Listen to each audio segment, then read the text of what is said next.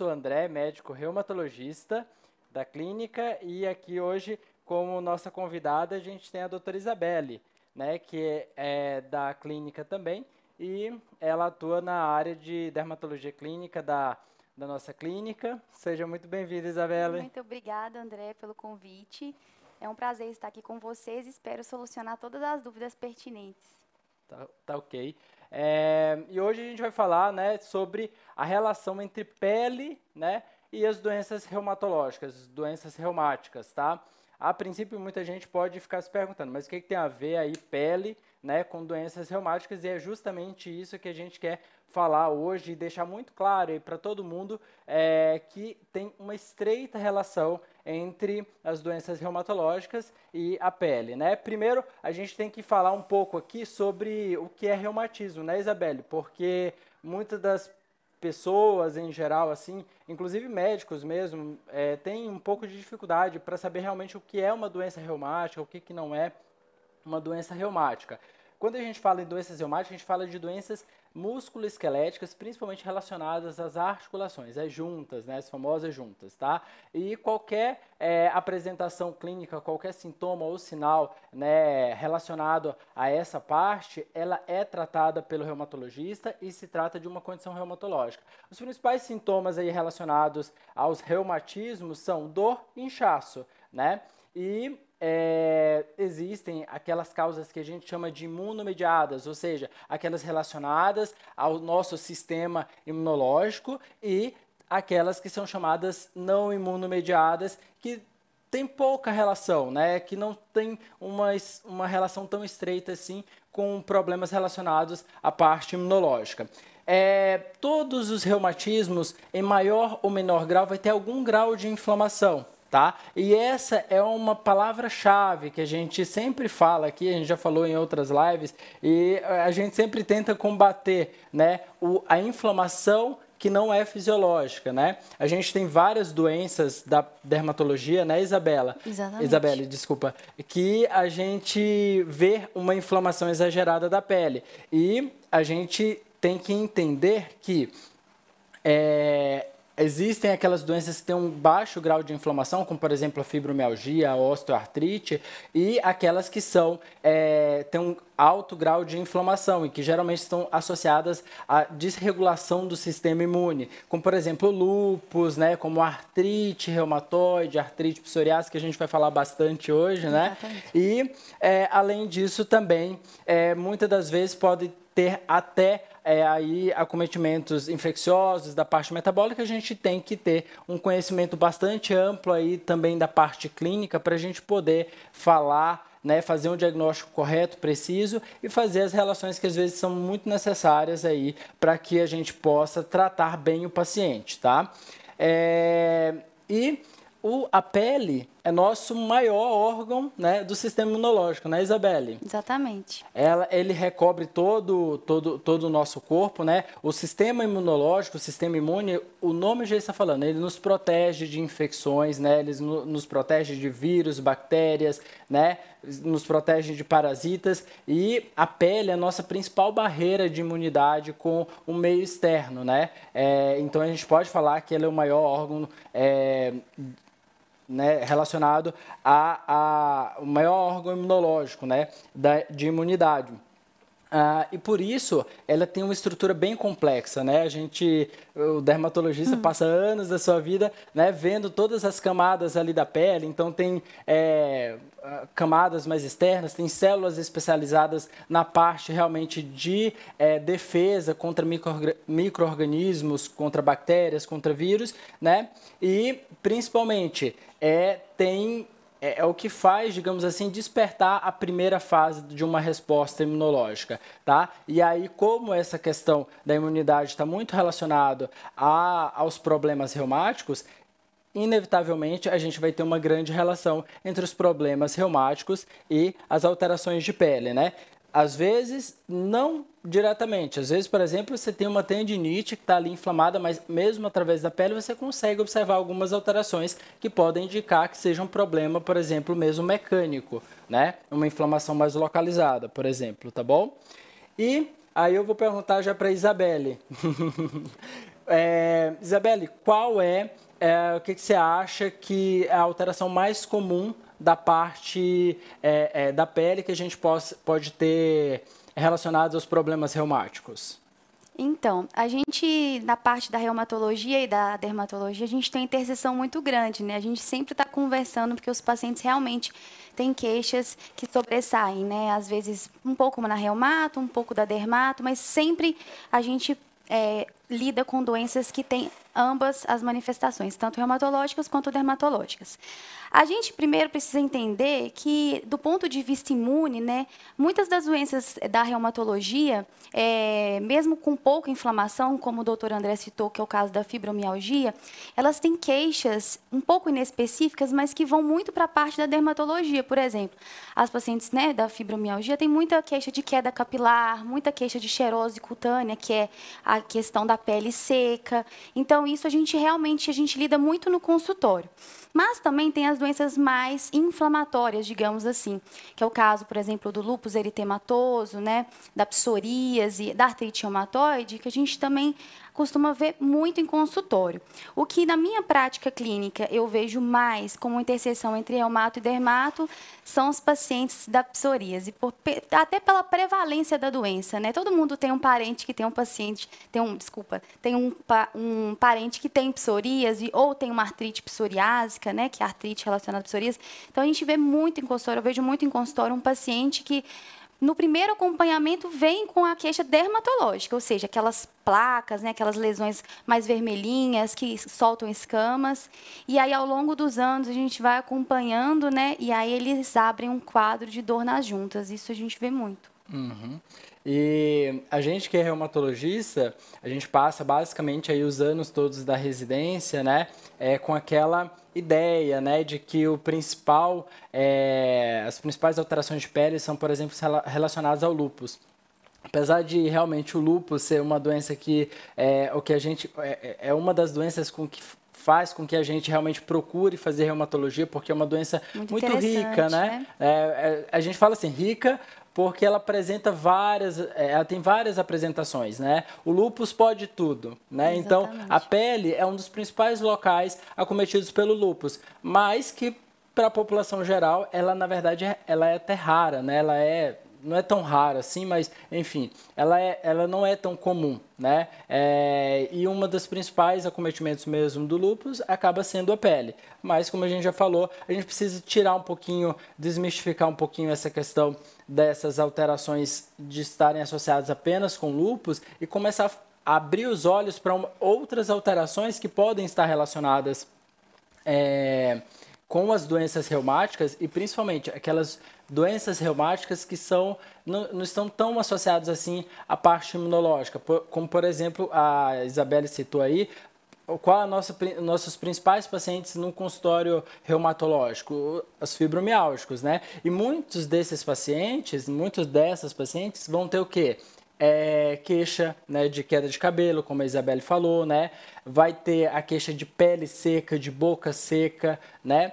É, de formigamento né, nos braços, nas pernas, muitas das vezes pode falar que está caindo pelo, inclusive das, né? E muitas das vezes o que a gente observa é que, na verdade, esses sintomas ou esses sinais né, relacionados a essas queixas relacionadas à pele são muito mais decorrentes de um outro quadro, né, mais associado a transtorno de ansiedade, né, a transtorno de depressão, né, a tanto a ansiedade como a depressão vai fazer com que haja né, um nível de estresse crônico é, mais aumentado e isso vai fazer com que haja também uma desregulação hormonal bastante importante, inclusive fazendo com que a pessoa realmente é, é, é, tenha a, aí a queda de cabelo como uma das principais é, manifestações, né?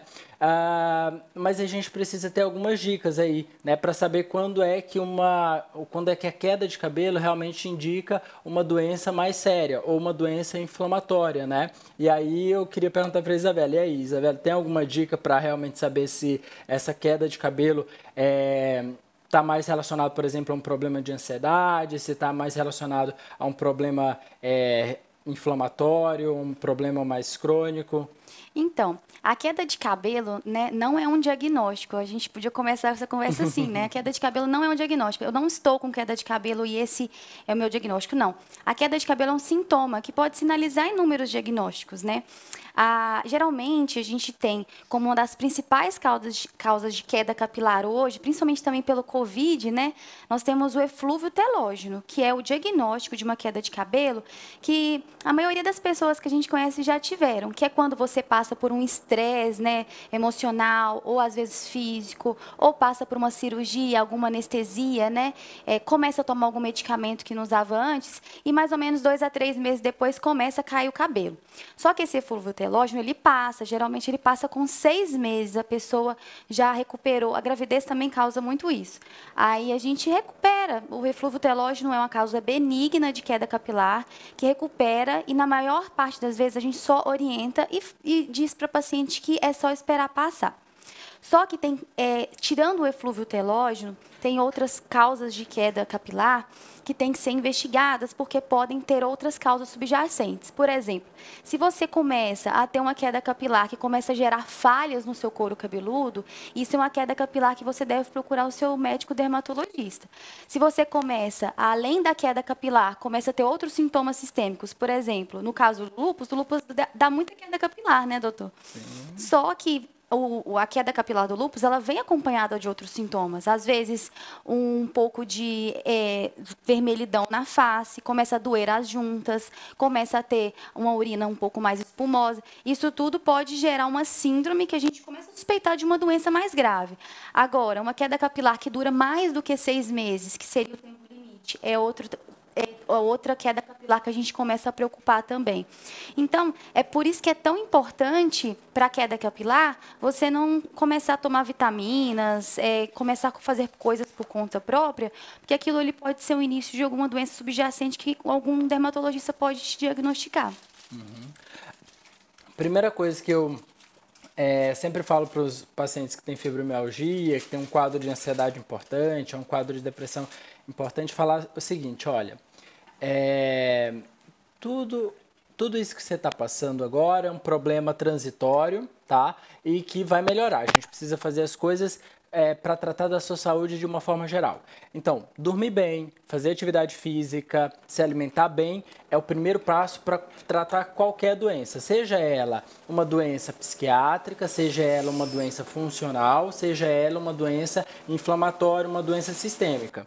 Então, o paciente chega para mim, a, a paciente chega para mim e fala assim: "Ah, minha, meu meu cabelo está caindo muito" né? né? Você vê claramente que a paciente está ansiosa, que ela, tá, ela não está dormindo bem, que ela não está fazendo atividade física. Eu falo, olha, calma, vai passar.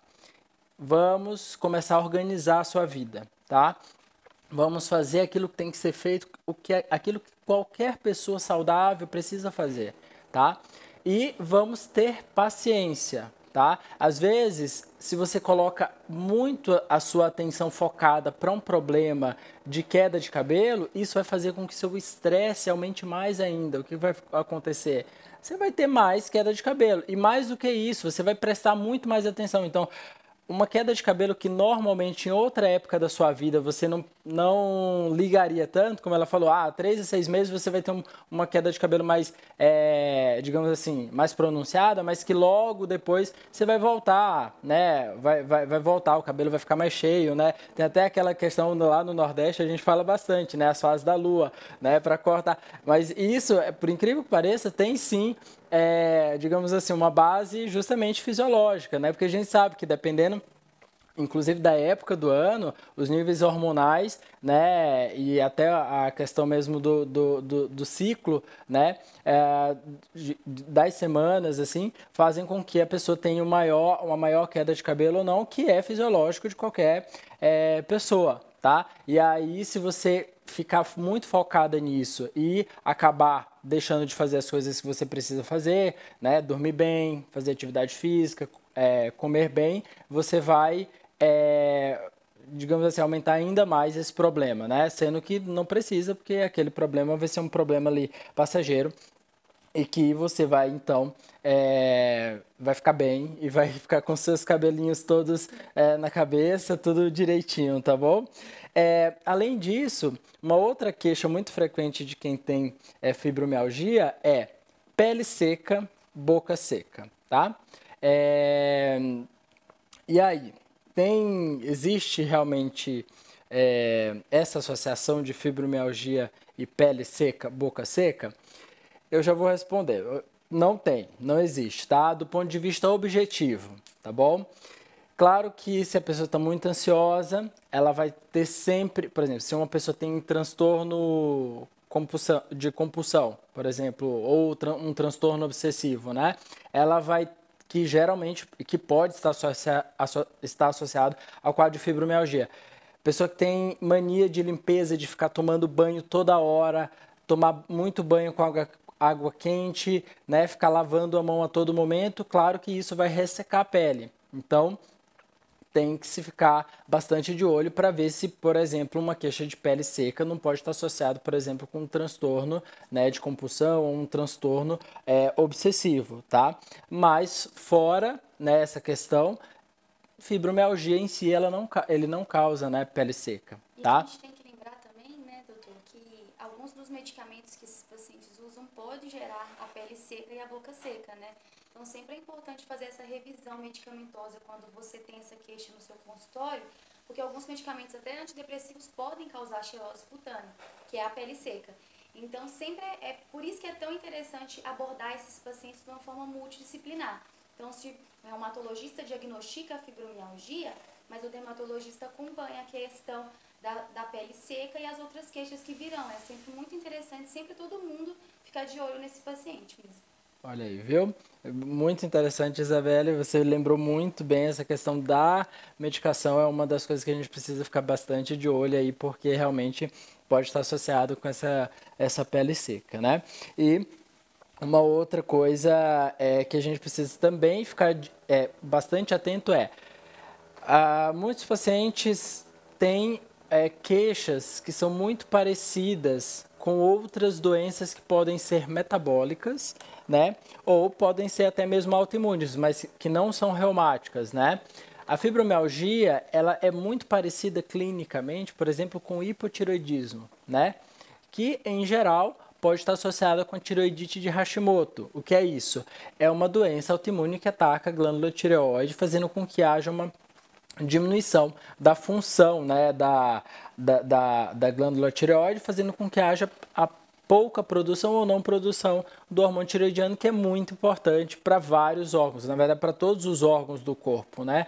Ah, e uma das dos primeiros sintomas aí de quem está desenvolvendo um quadro de hipotiroidismo, né, pode ser realmente o, a pele, né? E aí nesse caso a gente, além da, da pele, aí a gente vai ter é, outros sintomas também da pele, né, relacionados à pele, além da, da, da, pele seca, que estão relacionados à tiroidite, ao, ao hipotiroidismo, né, Isabelle? A gente pode citar outros aí, né? Alguns dos outros sintomas, né? Porque já que a dermatologia é uma, uma especialidade que cuida tanto da pele como do cabelo e das unhas. Uma das queixas que a gente vê muito em pacientes que têm hipotiroidismo é a queixa de unha frágil, unha quebradiça, que não consegue ganhar comprimento. Isso é muito comum, a unha frágil. O cabelo também fica mais seco quebradiço. E, e, e, geralmente temos também a questão da queda capilar secundária ao hipotiroidismo. Tanto que sempre quando tem a queixa de queda capilar, a gente faz um screening, né? A gente pega os exames laboratoriais que incluem ah, os exames da tireoide e dos anticorpos da tireoide, que podem indicar a tireoidite de Hashimoto. Mas são inúmeros sintomas. As pessoas com hipotireoidismo também se queixam a, a da pele seca, mas realmente da, da, falta de sudorese nas mãos mesmo. A pele bem, a pele fica bem áspera e também fosca. É uma queixa bem comum, assim, que sempre tem que ser lembrada. É isso mesmo.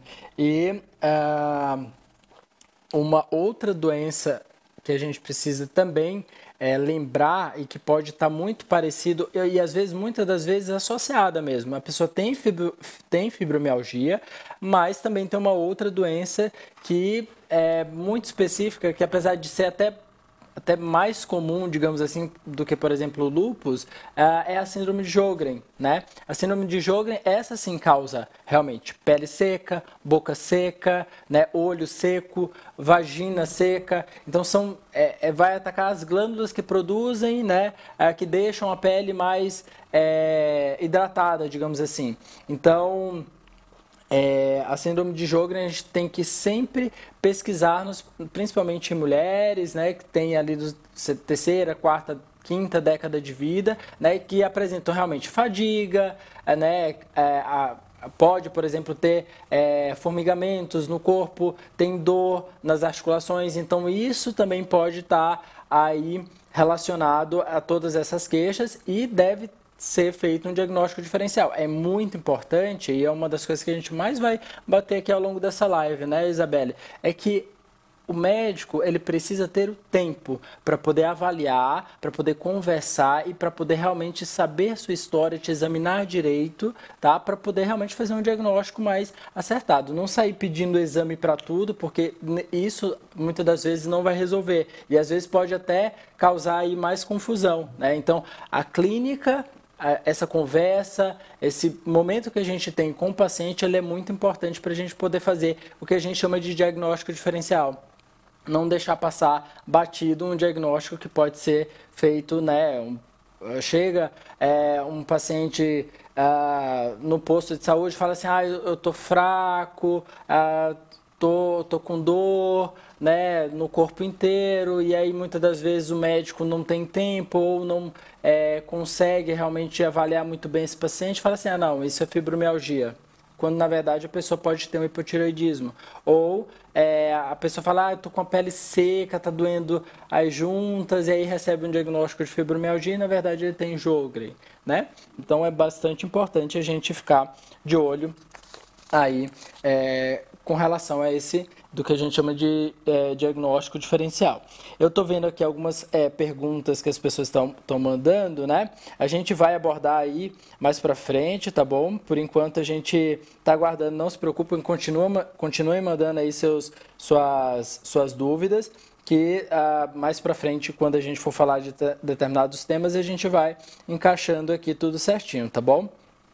É, mas vamos falar aqui sobre uma pergunta que eu vi aqui que o Paulo HC Jesus fez. Qual deficiência vitamínica mais prevalente nos quadros de queda capilar?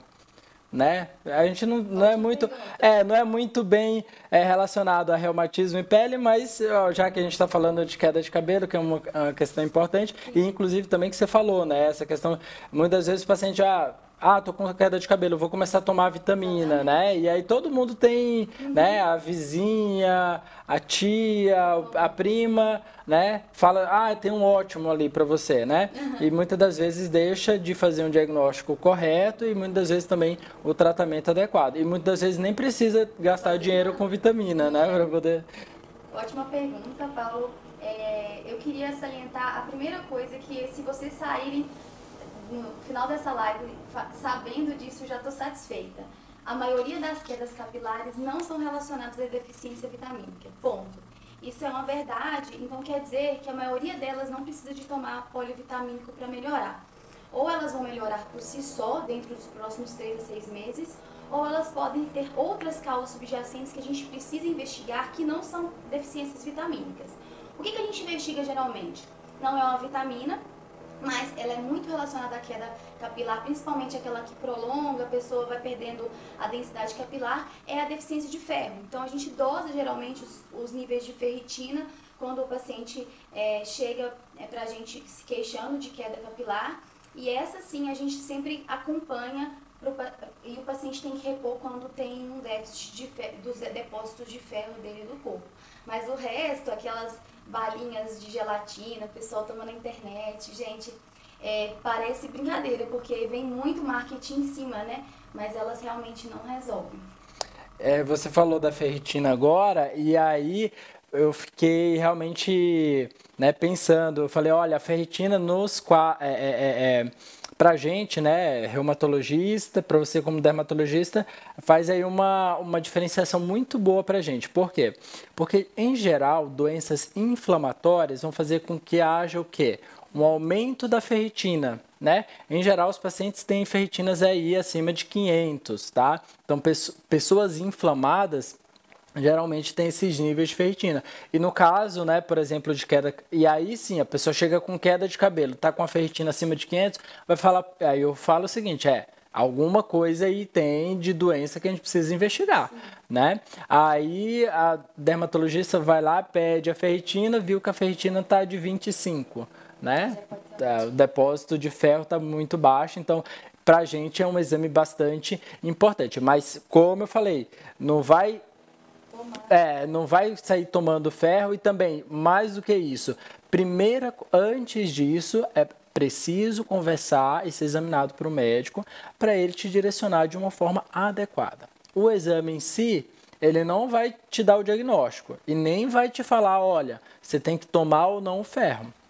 Muitas das vezes, é, o paciente é, pode, inclusive, né, ter uma ferritina normal, mas é, por exemplo, ter um déficit de ferro ou o contrário, o paciente tem uma ferritina normal e, na verdade, é, ele ainda tem uma doença inflamatória, né? Então, é, precisa ser um, ter uma análise muito mais aprofundada né, e uma conversa muito mais acertada para a gente poder fazer o tratamento adequado. Uh, Além disso, né, uma outra doença que é muito comum né, na nossa clínica reumatológica, que e, e também, né, muitos, eu imagino que muitos pacientes também devam chegar né, para o dermatologista com algumas queixas relacionadas à pele que aparentemente, apare, aparentemente não tem nada a ver, mas que na verdade a, a causa subjacente ela é a mesma, que é qual é essa causa subjacente? Obesidade. Né? A obesidade, a resistência insulínica, ela é um problema que vai causar, por exemplo, problemas cutâneos, problemas na pele e vão causar problemas articulares, né? Quem é quem é obeso, né? Quem tem resistência insulínica vai ser mais inflamado e vai ter muito mais predisposição de desenvolver várias doenças, né? Tanto de pele quanto da parte é, é, reumatológica. E aí a gente tem agora, exemplo, a primeira imagem que a gente vai mostrar aí como um dos principais características, é, é, que são muito características aí do, do da, desse quadro de resistência insulínica e por consequência muito associado à obesidade. Primeira.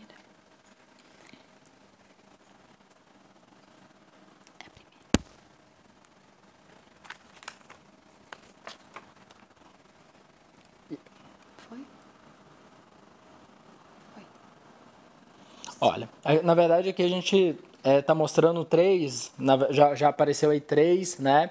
Ah, três alterações, né? Que é a cantose nigricans, né?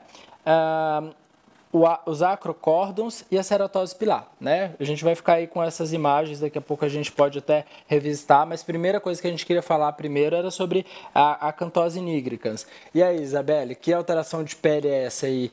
E que, que a gente pode falar sobre ela?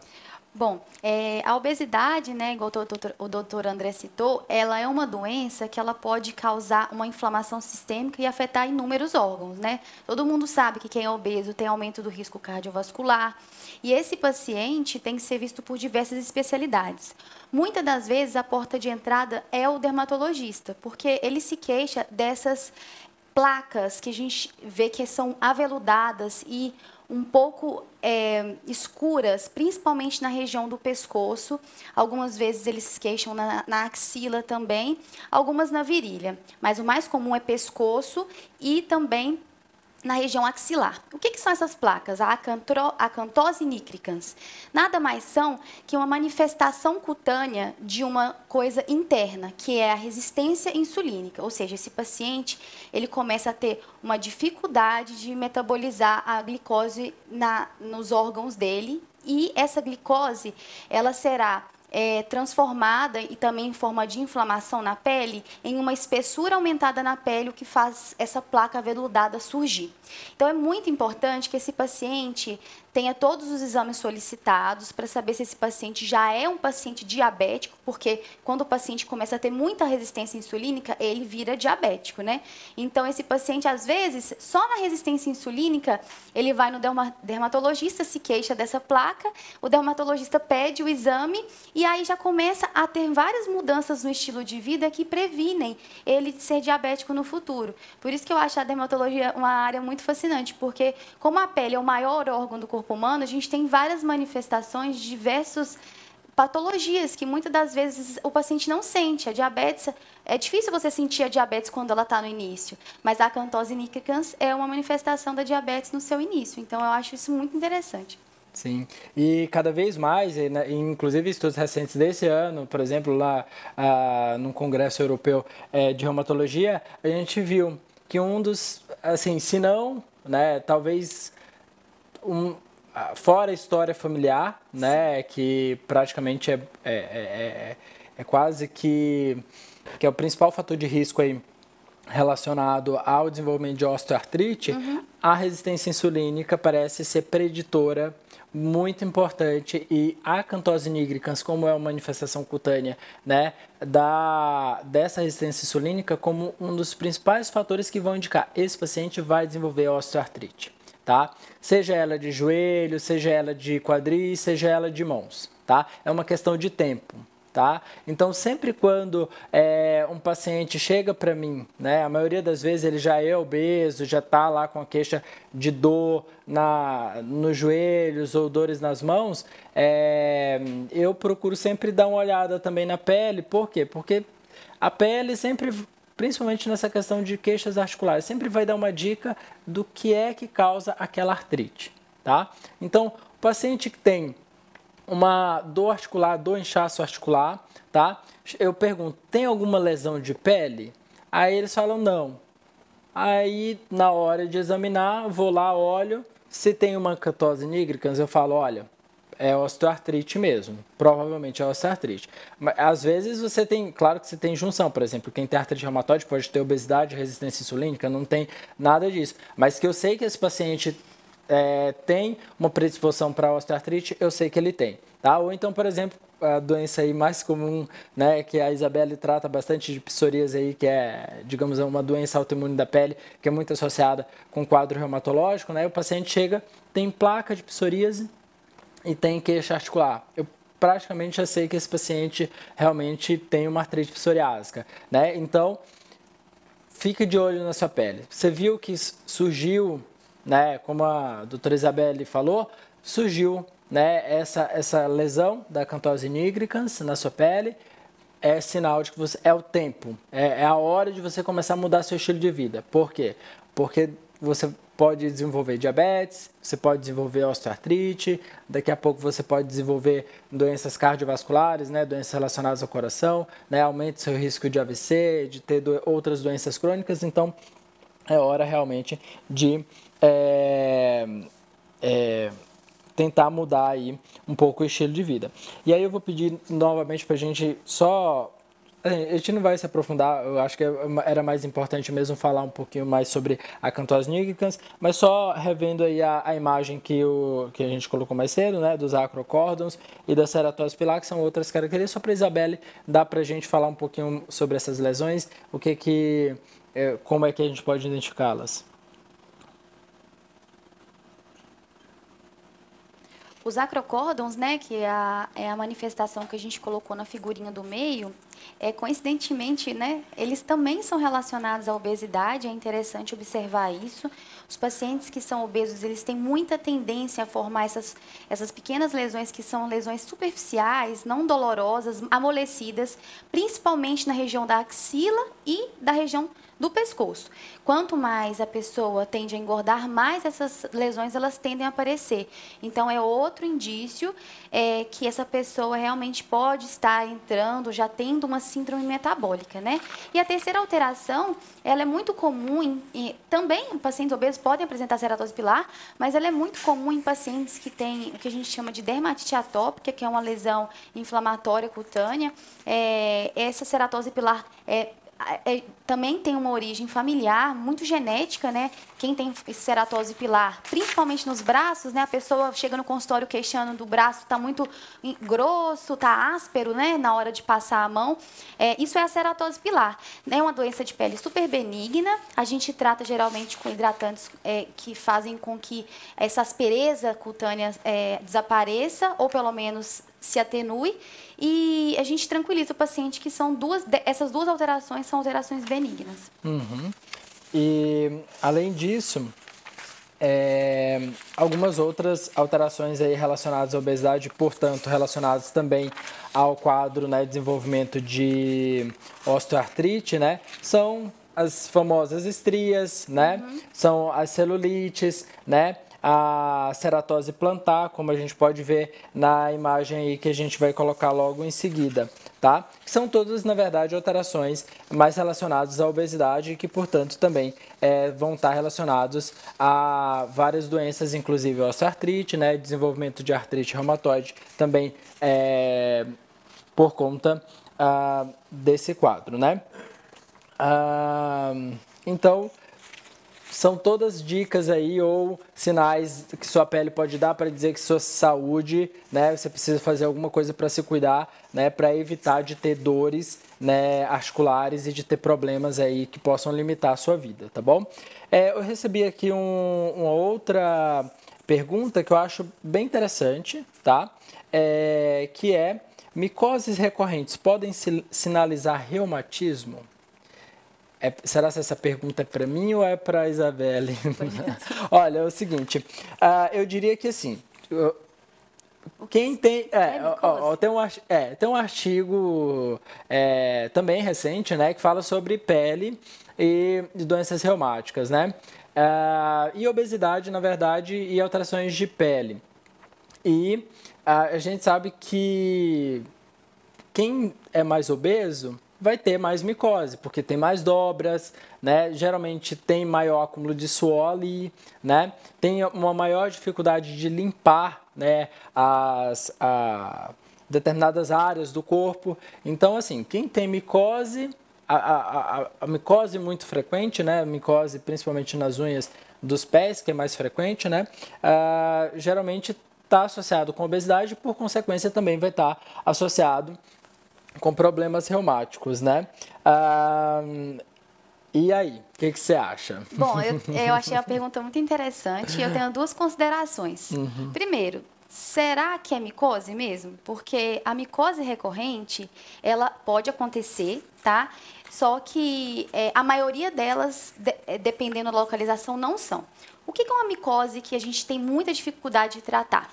É uma micose nas unhas, né? A gente chama isso de onicomicose. E eu tenho até uma fotinha, é, uma imagem de uma, de uma unha que eu queria mostrar para vocês, que isso, muitas das vezes, a pessoa, a pessoa passa a vida falando que estava com a micose de unha.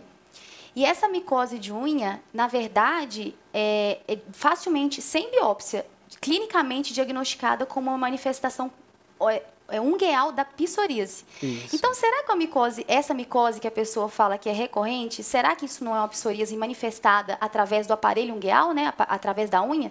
Então, é por isso que é interessante sempre procurar o dermatologista e o reumatologista quando você não tem o diagnóstico correto, porque essa micose recorrente pode ser uma manifestação da psoríase.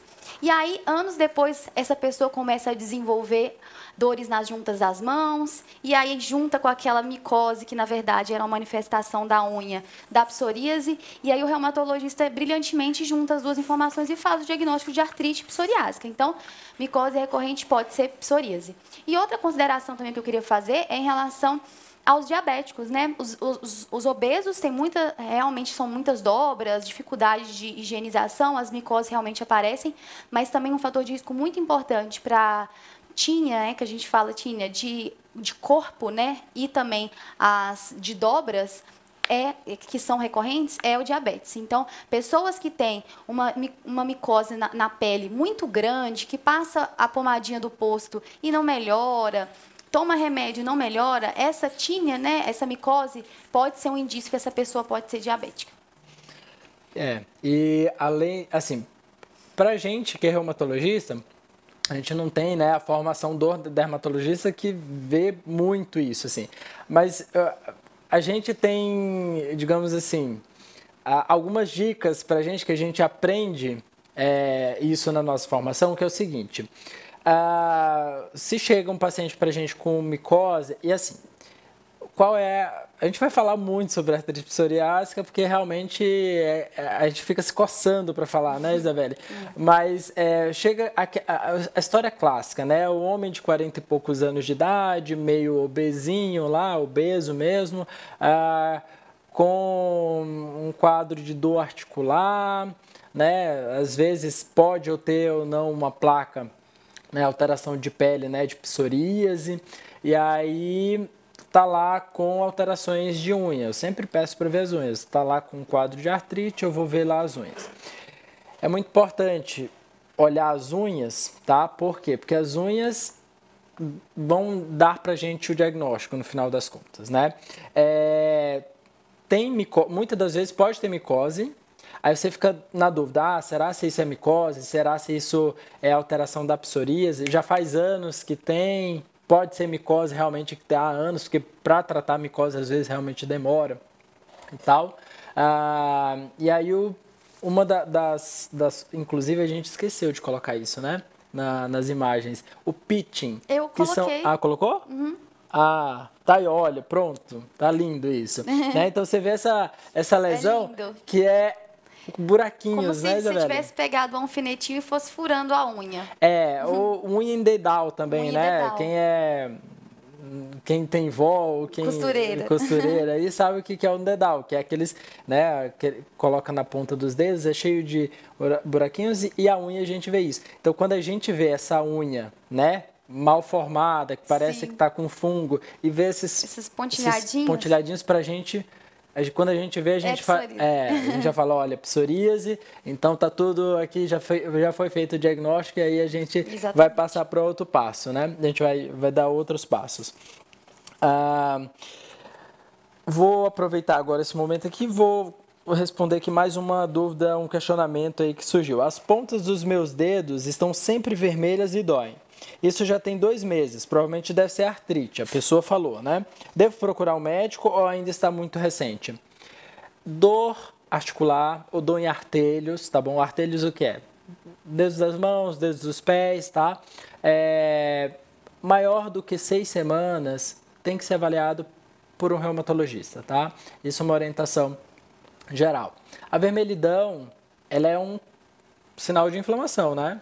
Então, assim, junto com a dor, junto com o inchaço, eles formam aí um trio que é praticamente é, patognomônio, que a gente chama, né? Um nome difícil para a gente dizer que é, pra, é, assim, é praticamente certo que a pessoa tem um quadro inflamatório. Só tem que saber o que é que está causando aquela inflamação, tá? Então, principalmente na ponta dos dedos e outra coisa, se ele é ali fica pertinho da unha, né, Isabelle? Exatamente. Quando tem aquela é, parece que é uma infecção. Muitas das vezes uhum. os pacientes falam assim, ah, tá com uma...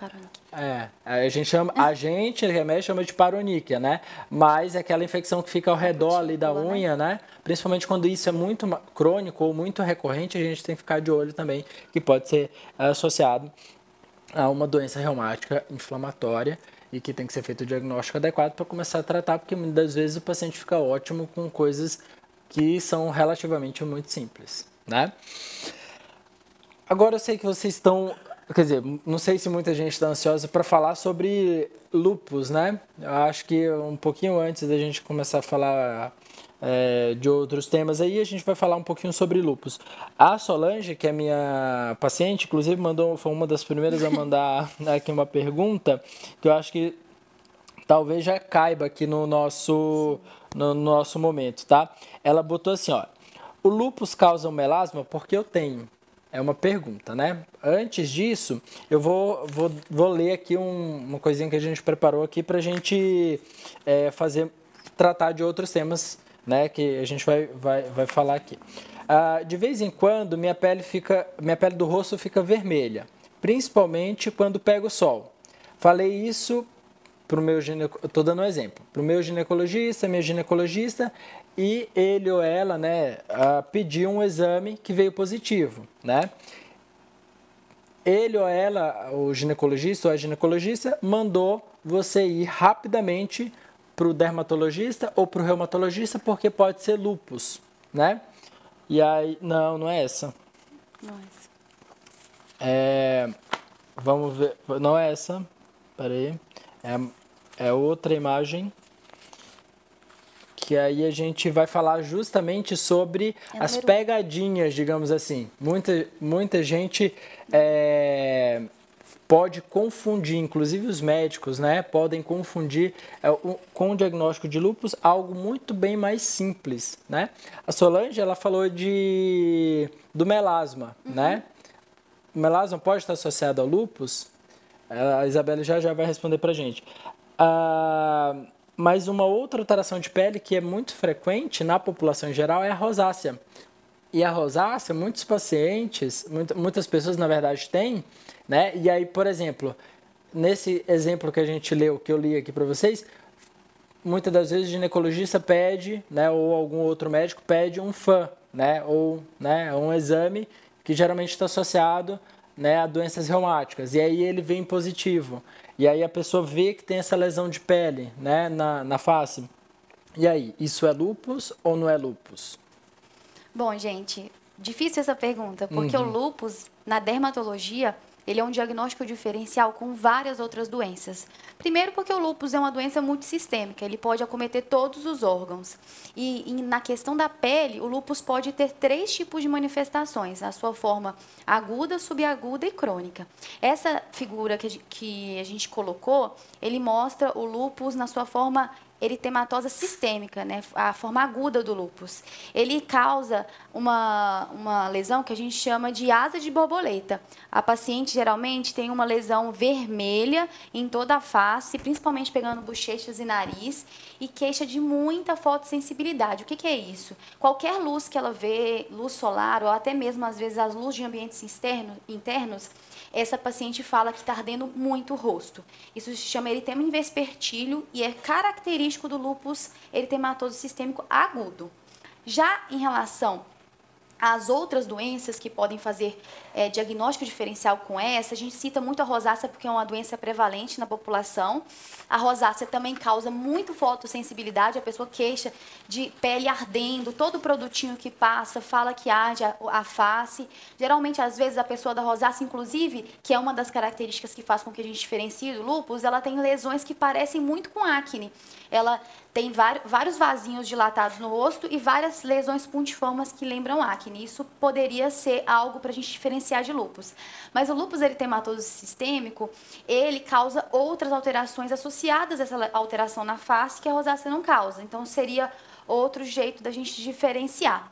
Outras doenças cutâneas que se parecem muito com a rosácea e o lúpus eritematoso sistêmico são doenças alérgicas, principalmente a, a produtos é, que são é, dispersos no ar. Por exemplo, eu vejo muito isso em consultório. A paciente usa muito produto de limpeza. As mãos dela não têm alergia, mas ela começa a ter uma alergia principalmente na face, porque aquele vapor do produto de limpeza deposita na face dessa paciente, ela fica com a face toda vermelha, inchada, coçando. Isso pode ser um diagnóstico diferencial com lupus, mas é por isso que a gente sempre tem que colher a história do paciente antes. E aí é que tá. Olha como a clínica é importante. Imagina uma paciente que chega com a seguinte história. Fala assim, olha, eu tenho dor no corpo, eu tô cansada. E aí aparece com uma lesão no, na pele. E aí fez um exame de sangue que veio com um FAM positivo. Aí vão. Se for só essa história, se você perguntar para 10 médicos, 8 vão dizer, assim, colocando por baixo, 8 vão dizer que é lupus, tá?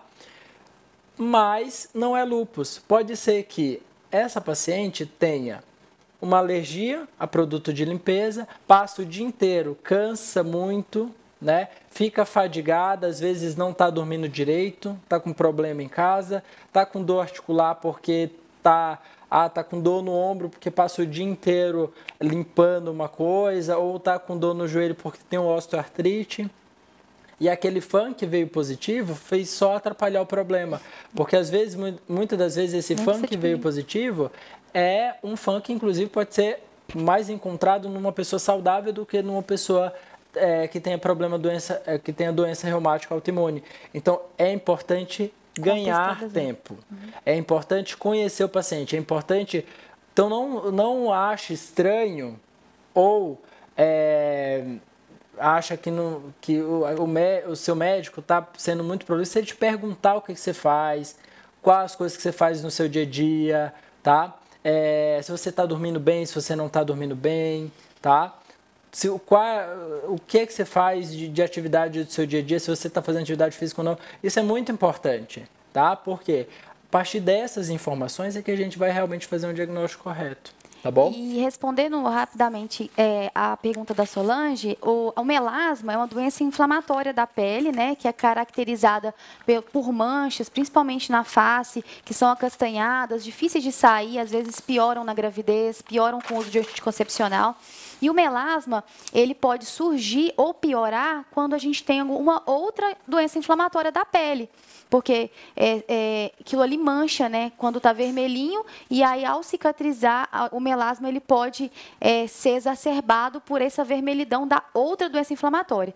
Então, não quer dizer que o lúpus causa o melasma, mas o melasma ele realmente pode ser piorado quando o lúpus está tá na sua fase de exacerbação. Isso. E agora a gente vai passar então para nossa queridinha artrite psoriásica, né? Que é a psoríase ela muita gente nem sabe que tem, né? Muita gente nem conhece muito bem como são as manifestações da psoríase. A gente tem uma forma, né, que é muito mais comum de ser apresentada, mas que, mas a psoríase também tem algumas outras formas que são muito menos é, características e que merecem atenção. E uma das principais é, um dos principais diagnósticos diferenciais, ou seja, uma das principais doenças que são muito parecidas, parecidas e que podem, na verdade, confundir médicos e pacientes é a dermatite seborreica. Eu vou contar a historinha aqui de um paciente que eu atendi mais ou menos há um mês e meio atrás, tá? Que é, ele não é o primeiro, nem, nem vai ser o último paciente que vai relatar isso. 40 e poucos anos, branco, obeso, ah, chega no consultório da seguinte forma, mancando, né? E assim que ele senta na minha frente, falei, oi, bom dia, sou André, me apresentei e tal. E aí ele falou, ah, se apresentou também, tudo bem, tudo bem. Eu olho pro, pro couro cabeludo, tem uma placa vermelha aqui bem na frente, soltando uma plaquinha descamando aqui no, no na região do couro cabeludo. No momento que eu. Ele nem precisou falar. Eu já sabia que aquele paciente tinha artrite psoriásica, porque ele tinha psoríase e ele devia estar tá mancando porque estava com dor, né? Devia ter alguma coisa inflamada. Provavelmente, eu, eu iria descobrir conversando com ele que ele tinha uma fascite plantar e que tinha dores também em outras articulações, né? E é, ele me contou que há cerca há muitos anos, né, ele já tinha aquelas placas avermelhadas na cabeça e que deram o diagnóstico de dermatite seborreica para ele e ele ficou com esse diagnóstico. E aí não também não fez acompanhamento com dermatologista nenhum, né, mais a longo prazo, porque geralmente quando a pessoa recebe o diagnóstico, ela acha que também não precisa acompanhar, né? E é uma dica importante, se não está melhorando, por favor, volte no seu médico né? Quando você melhora, fica bem, tá tranquilo. O ideal é que você pelo menos tenha uma reavaliação, uma orientação adequada do seu médico. Mas qualquer sintoma que você tenha, se for importante para você, se está te tirando qualidade de vida, vá ao médico, tá? E se o médico passou o remédio ou deu o diagnóstico e o negócio não está melhorando ou está só piorando, volta no seu médico para poder ele reavaliar, falar, olha, por que, que não está melhorando? Deve ter alguma coisa aí que não está certa, tá? E aí, é, ele, né, com essa queixa de dermatite seborreica há muitos anos e também já desde muito cedo, ele já apresentava um pouco de dor na lombar, um pouco de dor no, no quadril e é, mas que também não ligou muito porque também não tirava muita. Ele conseguia fazer todas as coisas do dia a dia dele, vai levando, levando. Até que dois, de dois anos para agora, né, ele realmente piorou muito né, das queixas de dores dele. E aí, desde então, ele estava numa romaria aí, num, numa peregrinação de médico em médico. Passou é, em vários ortopedistas, pediu ressonância né, de coluna, uh, passou inclusive num reumatologista que também pediu exames de sangue para ele e não foi feito o diagnóstico. Ele falou para mim: olha, melhoro muito quando tomo anti-inflamatório, que é o que é característico mesmo de quem tem uma espondiloartrite, né, que é a artrite psoriásica, ela faz parte dessa família das chamadas espondiloartrites. E aí, depois de conversar com ele, já saber que ele tem artrite psoriásica, fui olhar os exames. Os exames mostravam bastante inflamação, né? tem um exame chamado PCR, VHS, estavam aumentados, que demonstram inflamação no sangue. Fui ver né, o laudo da ressonância de coluna dele. No laudo não tinha nada lá associando com doença, né, com artrite psoriásica, nem com doença inflamatória. Mas quando eu peguei a imagem e fui procurar, falei, não, deve ter alguma coisa aqui inflamatória. Fui olhar lá na coluna, tinham pequenos pontos brilhantes inflamatórios na coluna. Esse paciente, se tivesse voltado no dermatologista, o dermatologista provavelmente teria feito o diagnóstico de psoríase. Se o ortopedista tivesse olhado para é, tivesse, se o radiologista tivesse escrito no laudo possibilidade de doença inflamatória da coluna, o próprio ortopedista já iria desconfiar de uma espondiloartrite. Se o reumatologista tivesse o tempo né, de poder rever os exames, ver que os exames dele mostravam inflamação sistêmica, provavelmente esse diagnóstico já teria sido feito há dois anos atrás. Tá? E não foi feito por quê? Porque provavelmente ninguém tirou esse tempo para poder avaliar tudo isso, tá? E o tratamento é simples, né? A gente dá esse trata, dá, começou o tratamento com metotrexate, com anti-inflamatório, um mês e meio depois o paciente volta falando, você é o melhor médico do mundo, não sou o melhor médico do mundo. É um diagnóstico simples, mas que você precisa justamente ser o quê? Ser um clínico. É você conversar e examinar o paciente. Se você fizer isso, você consegue fazer o diagnóstico, consegue dar um tratamento adequado. E aí, eu queria que a Isabela então contasse um pouquinho da psoríase aí pra gente, explicar primeiro que lesões são essas, tá? Eu acho que a gente vai colocar uma imagem agora, né, mostrando aí o que, que é uma dermatite seborreica, o que, que é uma psoríase, tá? E aí a Isabelle vai falar pra gente um pouquinho mais sobre a psoríase. Bom, gente, psoríase realmente é a área da dermatologia que eu mais é, gosto, mais trabalho. Inclusive, foi o tema da minha tese de conclusão de curso. E realmente é uma doença que pode afetar muito a qualidade de vida dos pacientes, porque não é só uma doença cutânea, né? Ela se manifesta da forma cutânea como? Ela se manifesta praticamente como a, a, a, forma mais comum, né, que é a forma da psoríase vulgar. 90% dos pacientes têm a psoríase.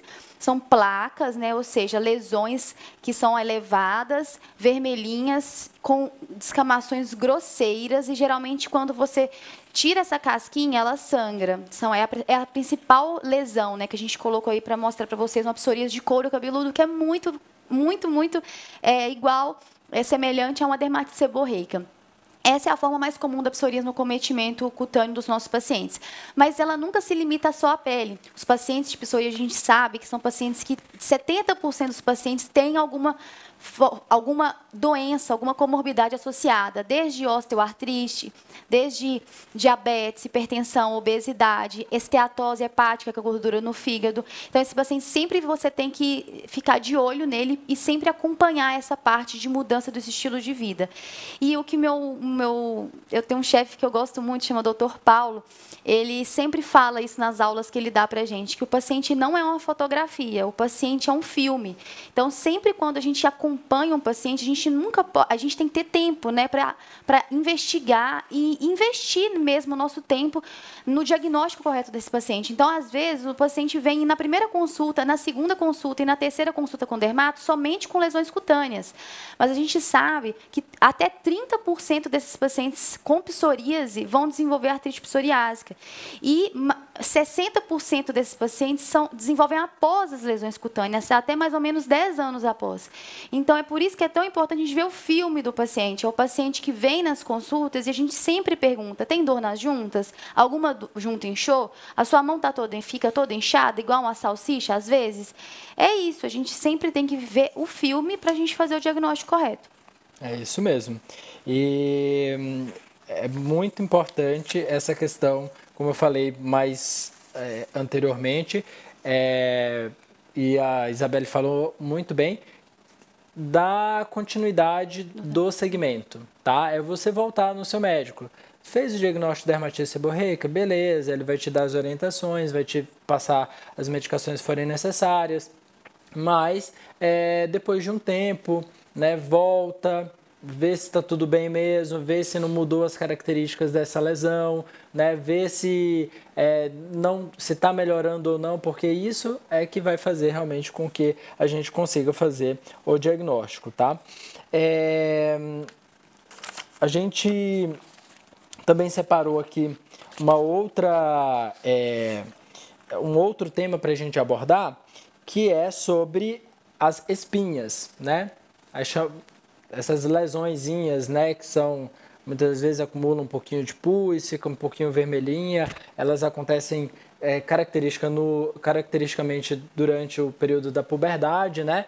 E é, muitas das vezes essas lesões elas podem estar inclusive no, em outras partes do corpo e podem indicar outras doenças, tá? Então a gente queria falar um pouco sobre isso. E aproveitando é, que eu acho que tem um pouco é, a, é, é, a ver, é, uma pergunta que eu acabei de ler aqui é o seguinte: um, um, uma espectadora nossa perguntou: pele muito oleosa é um sintoma comum do quê? O que fazer? Tá? Por que, que eu estou colocando essa pergunta agora nesse momento das espinhas? Porque a gente sabe muito que ah, o aparecimento de espinhas tem muito a ver com um desbalanço, um desequilíbrio hormonal, tá bom? E muitas das vezes essa pele oleosa também vai estar tá associado a isso, tá? É, e aí, quando é que eu devo me preocupar com alguma espinha, Isabela?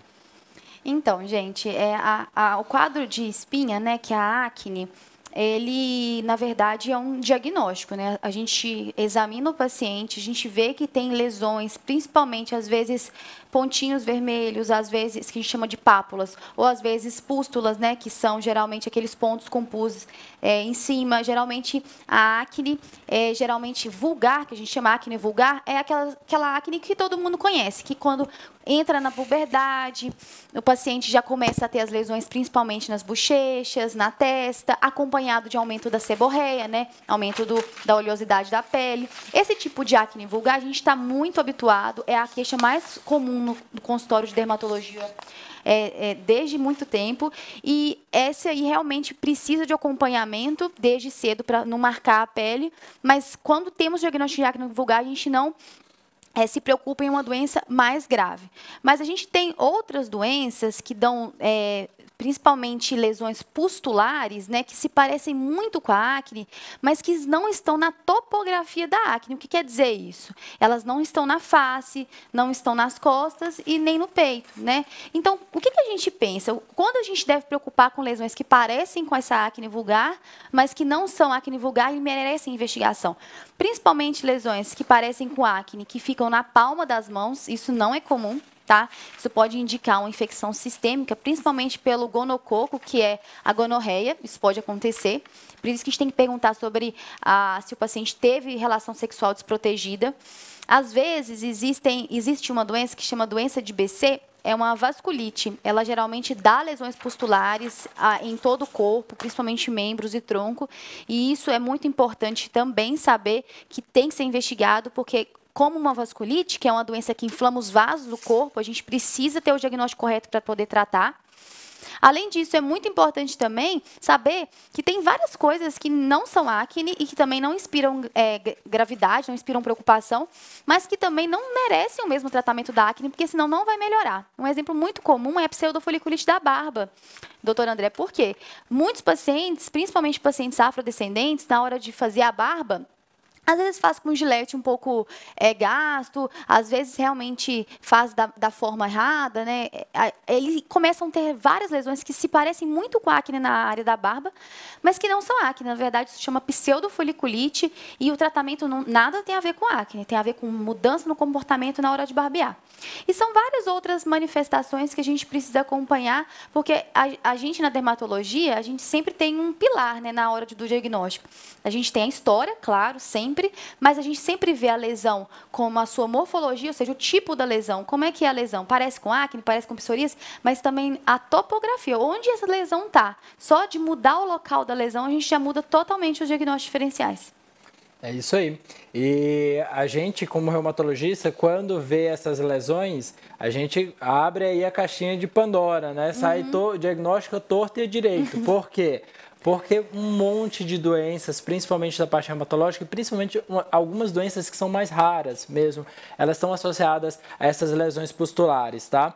É, eu vou pedir de novo para colocar as, as fotos, as imagens, para a gente comentar um pouquinho, tá? Olha, uh, tem, como a, a doutora Isabelle falou, essas pústulas nas mãos, tá? O paciente chega às vezes com dor, inchaço na articulação, fica vermelho, tá? Por exemplo, no joelho, ou então no tornozelo, ou então de punho, né? Tá com uma artrite e aí aparece, né, com essa lesão na palma da mão.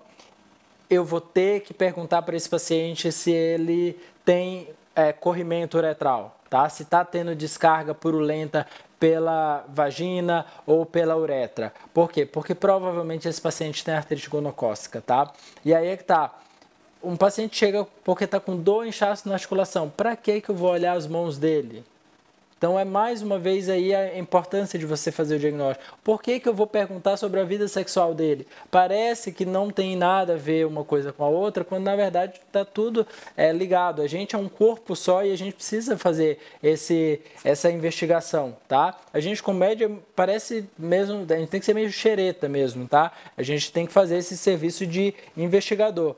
Tá? Uma outra doença que eu queria falar aqui da parte reumática, né, que é muito pouco conhecida, né, ah, de uma forma geral pelas pessoas, é a doença de BC. Aqui a gente colocou umas imagens, por exemplo, como a hidradenite supurativa, que é como se fosse espinhas, né? Ou a gente chama também, muitas das vezes pode confundir com furúnculo, né?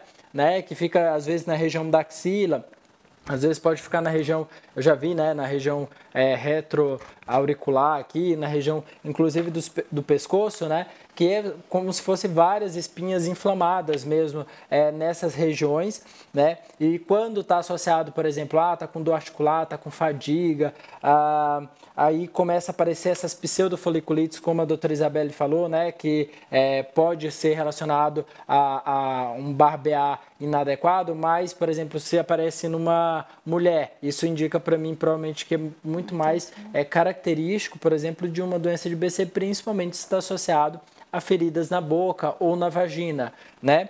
Ou é, ainda, por exemplo, a gente falou da psoríase, né?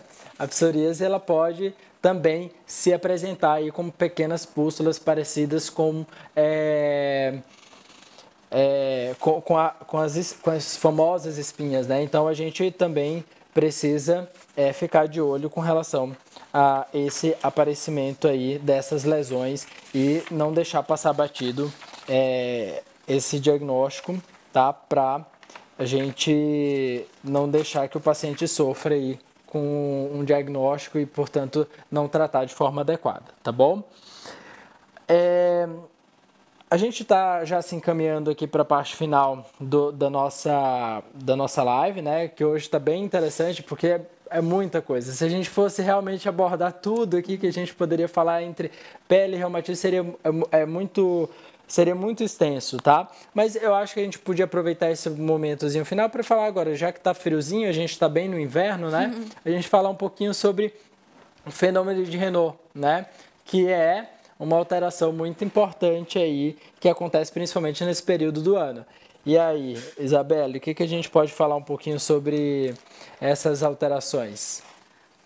Então, é, o fenômeno de Renault, né? Ele nada mais é, a gente tem até uma figurinha para mostrar para vocês exemplificar, é, fica mais ilustrativo. É quando o paciente, ele, principalmente nos dedos das mãos, ele nota que o dedo subitamente, principalmente se exposto a situações de frio, ele fica branquinho. Logo após, esse dedo fica roxo e logo após fica vermelho.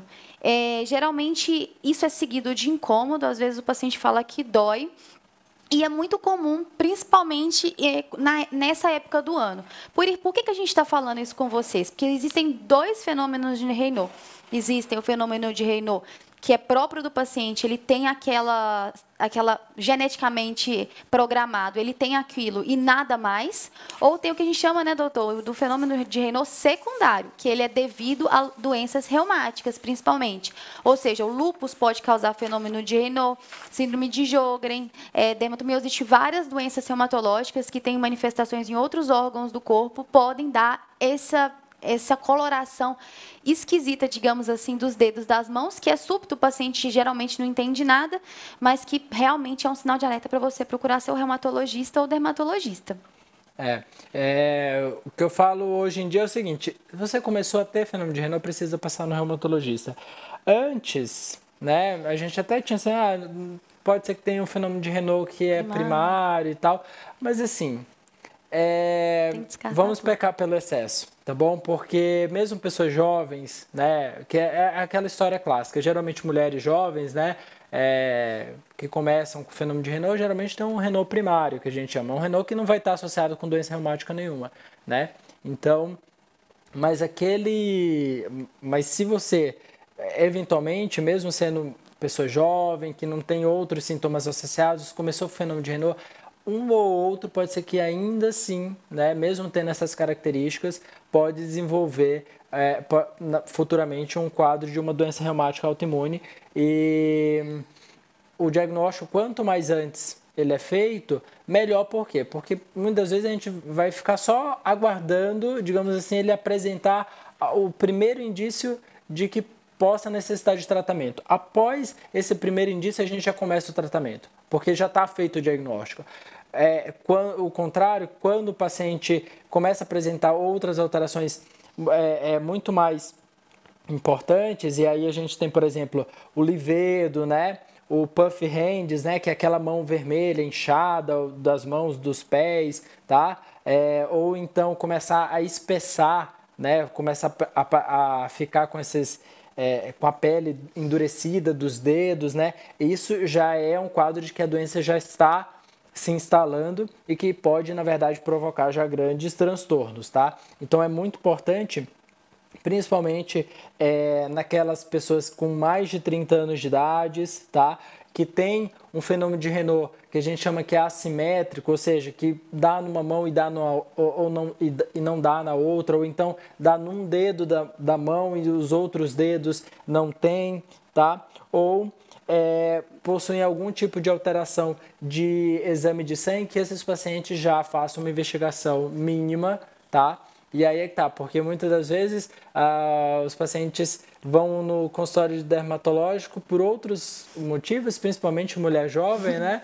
E aí a dermatologista vai lá, percebe que a ponta dos dedos estão roxas e aí fala assim, ó, Vamos lá, eu acho que você vai precisar passar no reumatologista. Isso aí. e aí, Isabelle, uh, tem alguma dica mais aí para a gente dar para as pessoas que têm fenômeno de Raynaud?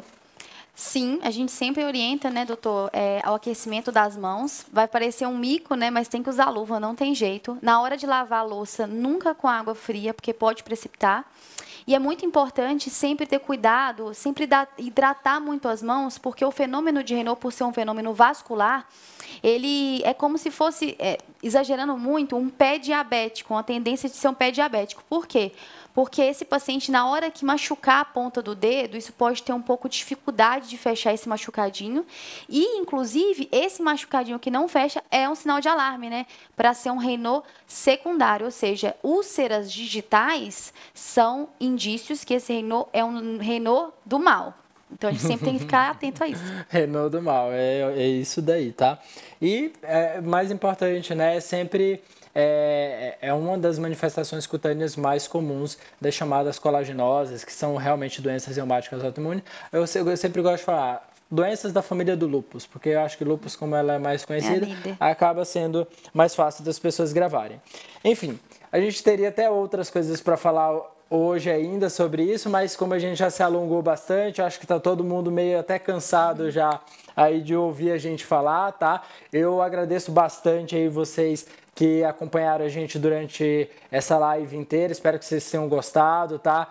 Se inscrevam no canal, compartilhem com seus amigos, não deixem, tá? De compartilhar e de falar sobre isso, porque a gente está fazendo isso aqui com muito carinho. A gente se prepara e aí a gente vem, conversa, tem muitas conversas boas. Essa é a terceira live que eu participo e parece que cada vez mais quando a gente vai é, conversando aqui, a gente sempre gosta de frisar isso, e isso aqui é um bate-papo né? A gente vai aprendendo e aí sempre respondendo as perguntas de vocês, sempre com a participação de vocês, fica tudo muito mais rico. Então eu espero que vocês tenham gostado. Agradeço muito, Isabelle.